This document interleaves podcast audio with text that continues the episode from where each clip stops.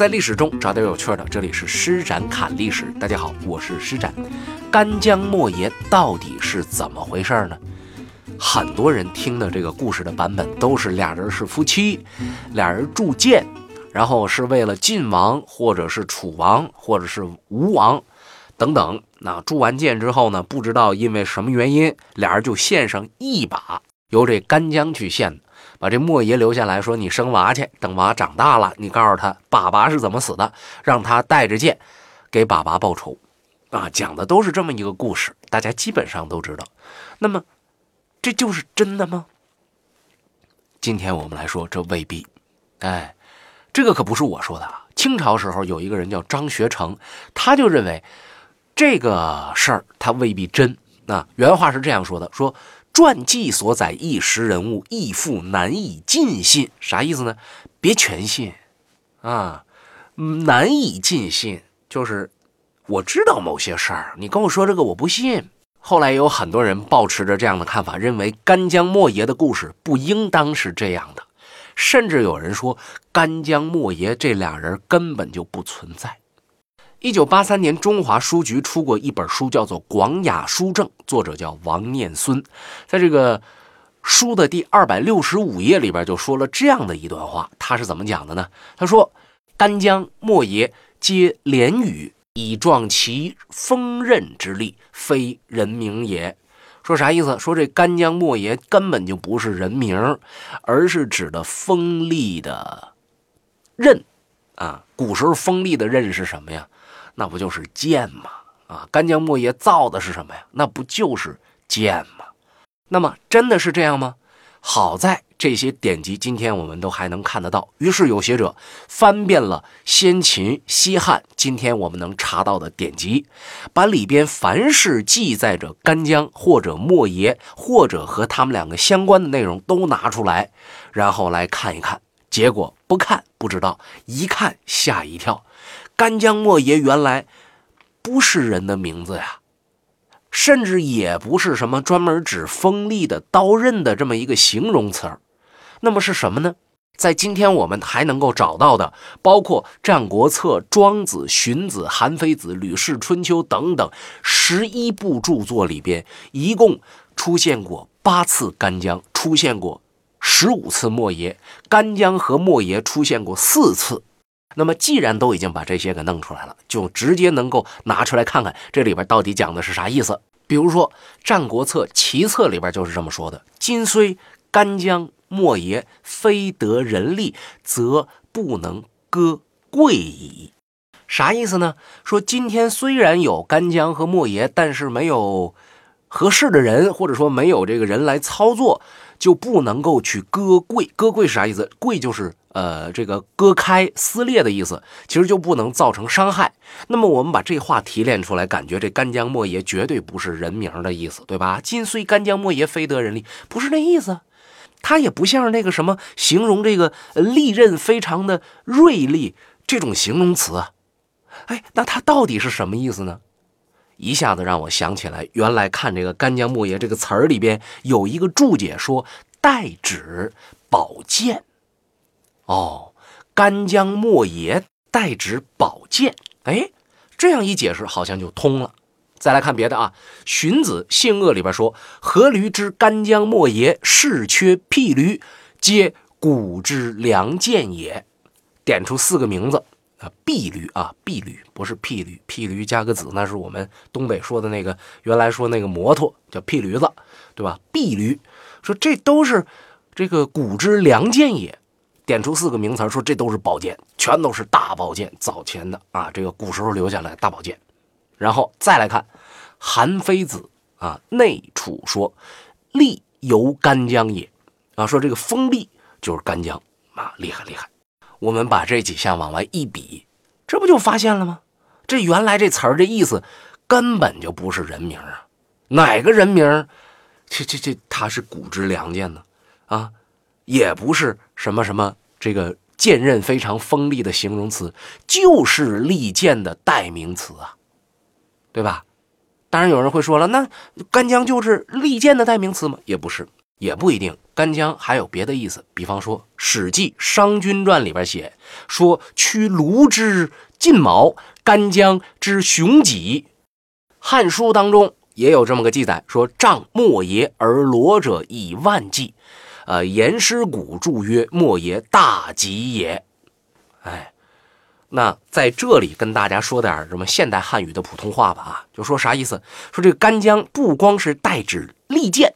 它也代指己，还有一些把这个干将比作是戈，但无论干将代指的是什么，最起码在我刚刚所提到的这十一部著作里边，干将的意思都不是人名，莫邪也不是，啊，他们都不是铸剑师，而真正的铸剑师呢，反倒是今天咱们不想说，但是又不得不说的一个人物，因为他和这个干将的故事在后来有很多的关联。啊，什么关联呢？有的说呢他是干将的师傅，有的人说呢他是干将的师兄弟儿。哎，这个人叫什么呢？叫欧冶子。哎，这个厉害啊，这个厉害。欧冶子这个人还真就在古代典籍当中真的就提到他是有名气的铸剑师。比如《吕氏春秋》里边啊有这么一句叫“得十良剑不若得一欧冶”，说你拿到十把好剑，你都不如得到一个欧冶子。这意思不清楚吗？啊，有人说那也不对啊，也许欧冶子也是宝剑的意思啊。没关系，我们再看《吕氏春秋》里边，这是选自哪儿？选自什么篇呢？赞能，称赞有能力的人。哎，这不就出来了吗？对吧？包括《韩非子》《淮南子》这里边都说到欧冶子是著名的铸剑师，但是唯独就没有提到任何关于干将莫邪是铸剑师的故事。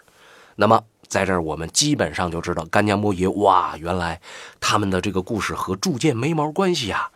那又是怎么样让这个铸剑和干将莫邪发生联系的呢？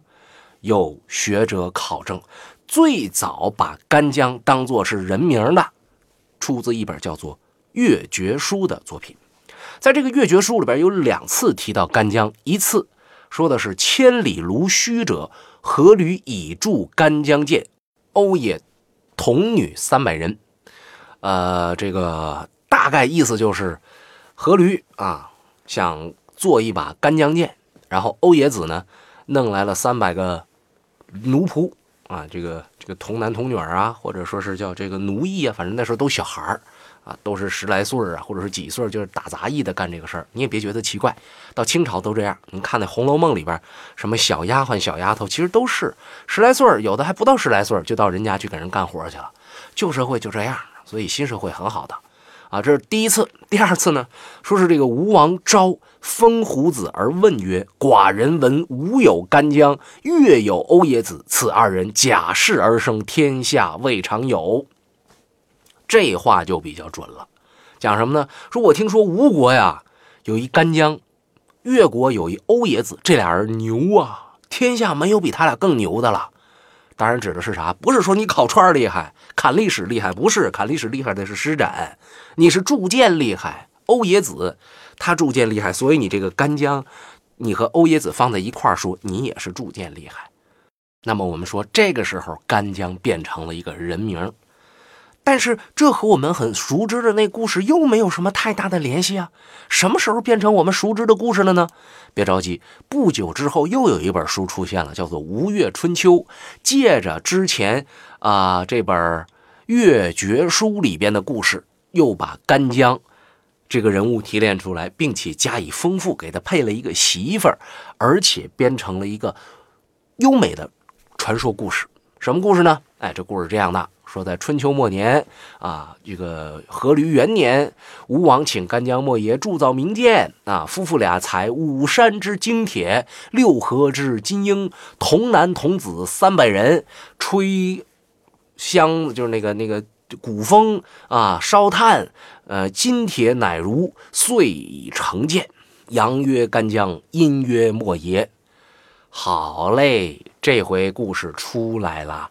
看着没啊？过去那故事是一样的，说这俩人铸了一把剑啊，这个男呃，这个雄剑叫干将，呃，雌剑叫莫邪，或者叫阳剑叫干将，阴剑叫莫邪，这个挺奇怪啊。但是古人就愿意分这个。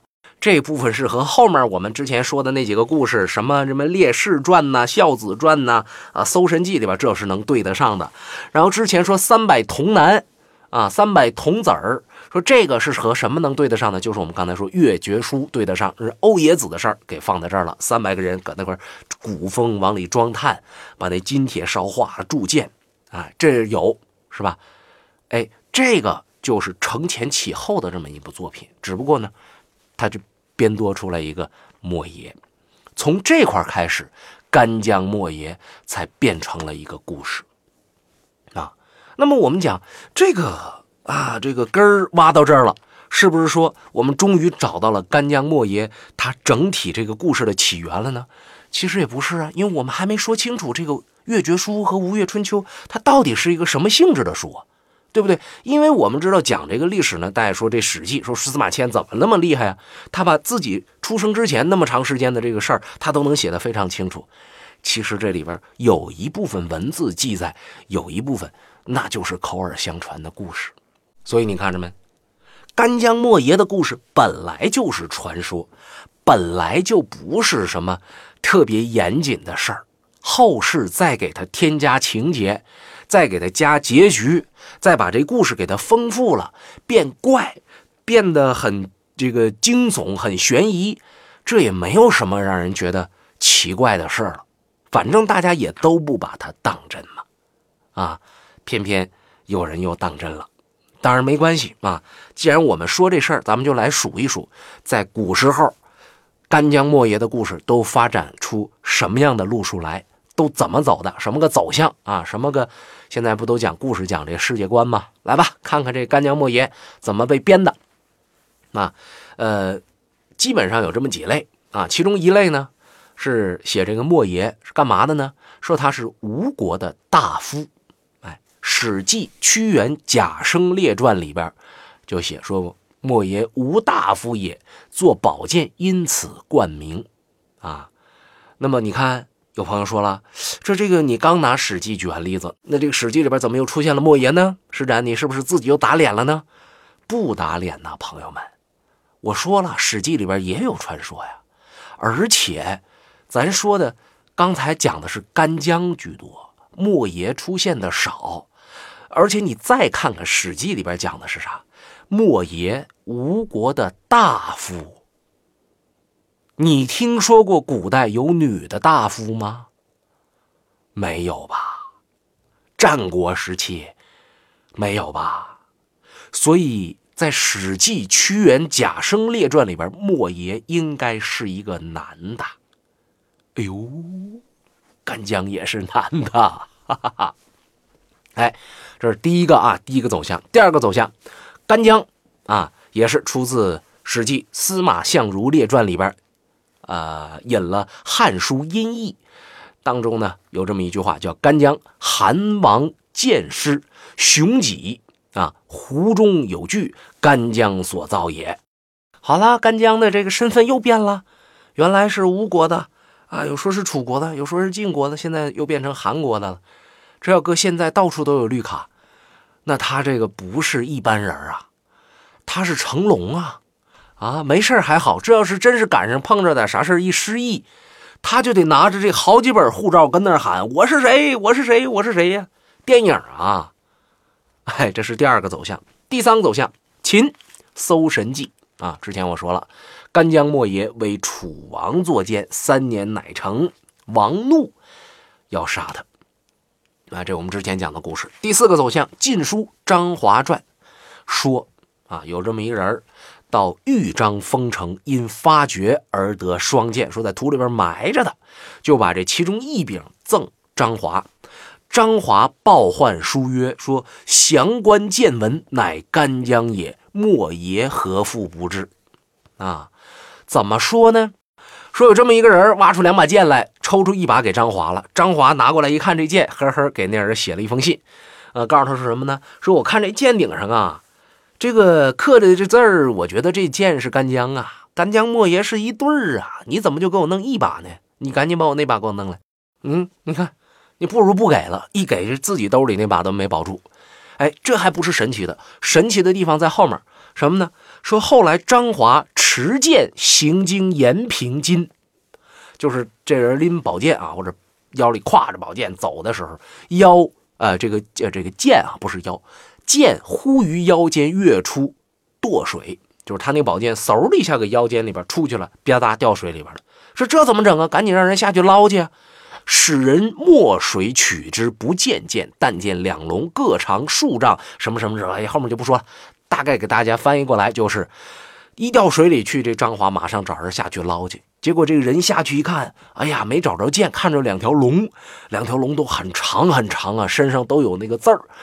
捞的人吓坏了，我赶紧跑吧，一会儿我淹死个毛的了。上去了啊，上去之后。这个跟大人汇报，大人不信，你这不是瞎编吗？你这是说胡话，你捞不着，说你捞不着的，说正在这批评呢啊，撵人下水呢。这边解释，大人真的啊，我真的我我看着了。这边不信，哎，就在这个时候，突然之间水里光彩照人，唰，金光闪闪，各种这个漂亮的祥光啊，五颜六色的探照灯啊，这个趴灯啊。呃，光光光束啊，反正就都射出来了，然后波浪惊沸，啊，这个水哗哗哗哗，咕噜咕噜，给张华吓坏了。这还刚才说不信呢，眼看着水里边跟开锅似的，快跑吧！这是有人往里边扔水雷炸鱼呢，撤！然后他就走了。那么这个剑后来怎么着了呢？四个字直接解释叫“于是失剑”，就这剑就这么丢了。哎，这是又一种说法。还有一种说法，在《列国志》里边。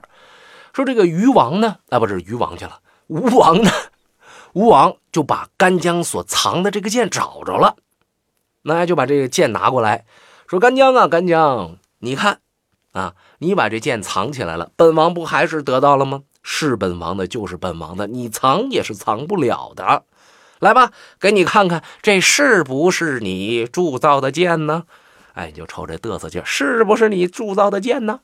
结果这干将拿这剑出来看，哎，还没等搭手呢，这剑噗，在这个匣子里边自己跳出来了，然后绕梁开飞，咻咻咻咻咻啊，跟那个倩女幽魂似的，道道道，哈咻咻咻，那剑就飞，飞完之后化作一条青龙，干将啪跳上去了，乘龙升天而去。吴王吓傻了。抓住旁边的宦官，这是怎么回事啊？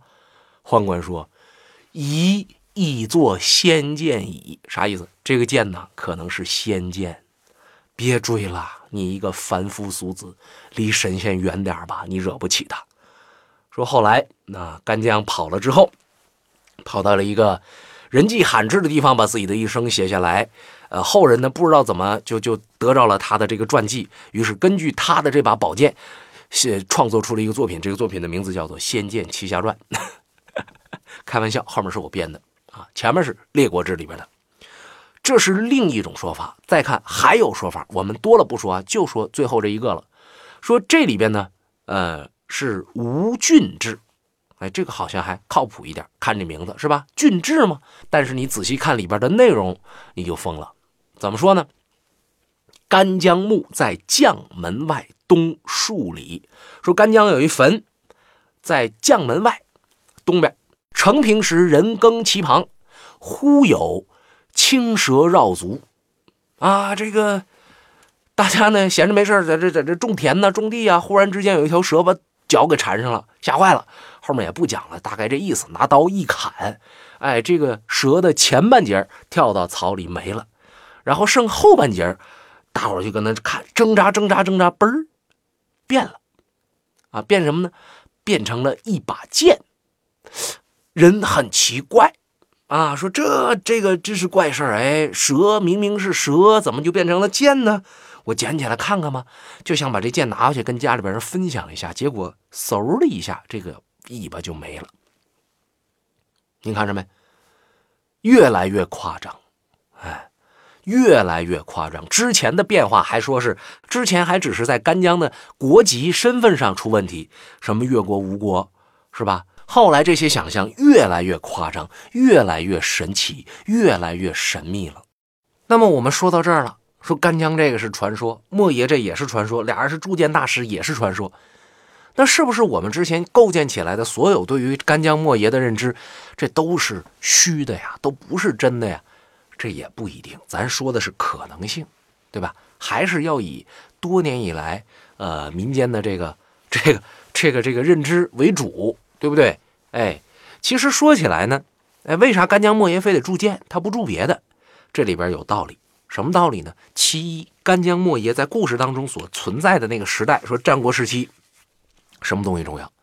武器呀，马匹呀，这东西是最重要的。而其中这个剑又是武器当中非常理想的，能够近距离作战的一种东西。而恰恰无论是吴国啊，还是这个越国，嗯，他们都以善铸剑著称。吴哥越剑吗？啊，驰名于世间。建国以来，发现了很多很多。制作精美、锐利无比的青铜剑，博物馆那个越王勾践剑，不都是证明吗？所以这些出土的文物，再配合上古籍的记载，我们基本上得出一个脉络：说吴越地区做剑的人有着很精湛的铸剑的技巧。所以，因为有铸剑的技巧，在这儿让别的国家眼红，希望有铸剑师。再加上铸剑师呢，也的确是一个很庞大的人群，可能享受的是高薪好待遇，呃，于是呢，关于他们的传说也就有起来了啊。干将莫邪，甚至包括欧冶子，就都是在这样的氛围当中塑造出来的，这个也不奇怪啊。但是呢，还有人说呀，说这干将莫邪虽然指的是宝剑啊，但其实这个干将就是干国的工匠。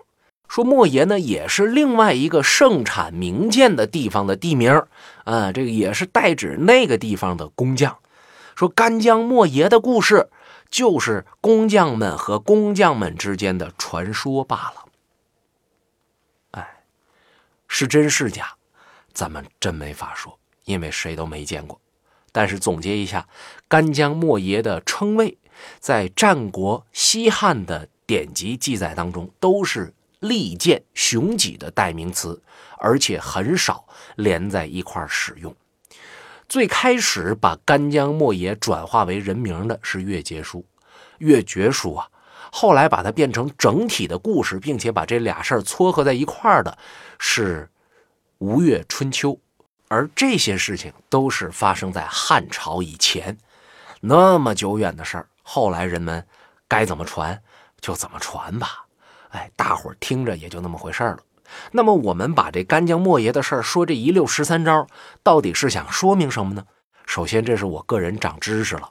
第二一点呢，还想说一件事儿：游戏就是游戏，咱别跟他较真儿。是这东西玩多了不好，但是咱也不能可着这个游戏里边去讲这个历史的深刻和历史的真实啊。你玩游戏。主要是为了放松，那游戏要跟课似的，你还放松什么呀？放下手机，好好读书得了。要真的是说想要又能了解一点历史知识，呃，相对靠谱一些，同时呢还能够相对放松一点，我有一个最好的选择——施展侃历史。如果你喜欢我的节目，想了解更多专辑的信息，成为听友群当中的一员，欢迎大家添加施展侃历史微信公众账号。请在微信添加朋友一栏搜索汉字“施展侃历史”，诗情画意的诗，大展宏图的展，调侃的侃，历史课的历史，我在这儿等你。